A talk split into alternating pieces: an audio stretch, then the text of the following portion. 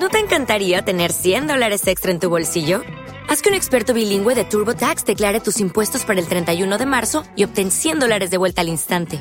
Porque no importa cuáles hayan sido tus logros del año pasado, TurboTax hace que cuenten. Obtén 100 dólares de vuelta y tus impuestos con 100% de precisión. Solo con Intuit TurboTax.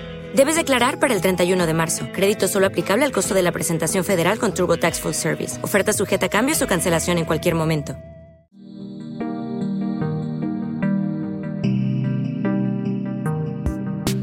Hola, muy buenas a todos. Os doy la bienvenida una vez más a Siglo XXII Legal, una editorial jurídica que ahora trae una serie de podcasts de repaso de la oposición de judicatura.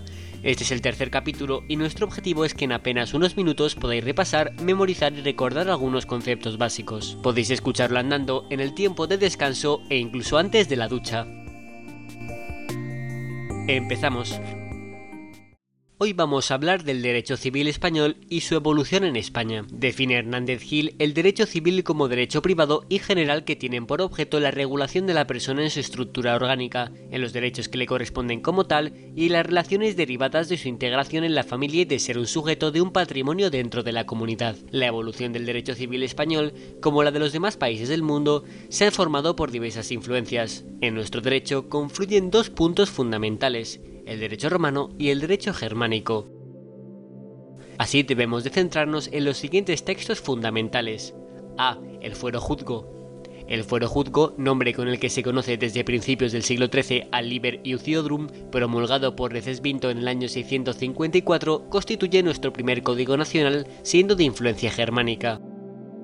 B. Los numerosos fueros municipales, a través de los cuales se desarrolló el derecho eminentemente local que trajo consigo la reconquista y las recopilaciones privadas de preceptos que se realizaron en Castilla. Así, el libro de los fueros de Castilla y el libro viejo de Castilla también tienen notable influencia germánica. C. El fuero real y las partidas redactadas hacia la segunda mitad del siglo XIII por Alfonso X el Sabio. Aquí distinguimos dos puntos. El fuero real recoge los principios del fuero juzgo y de los diversos fueros municipales, y con él se quiso dar cierta uniformidad a la legislación del reino. El siguiente punto es las partidas que Alfonso X no llegó a promulgar. Se redactaron con base en el derecho romano y canónico y representaron en algún momento el más importante vehículo de penetración en Castilla llamado derecho común.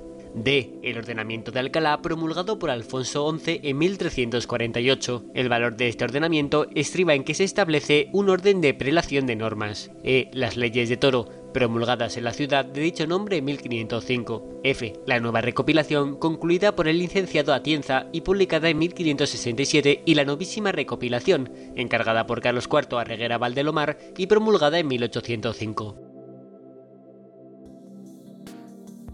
Y este ha sido el repaso del derecho civil en España. Esperamos que os haya servido para recordar y asentar lo aprendido. Antes de finalizar, nos gustaría recordar que podéis encontrar temas gratis de repaso en Siglo XXII Legal, así como material completo. Nos vamos hoy, pero volveremos. Os esperamos. Adiós.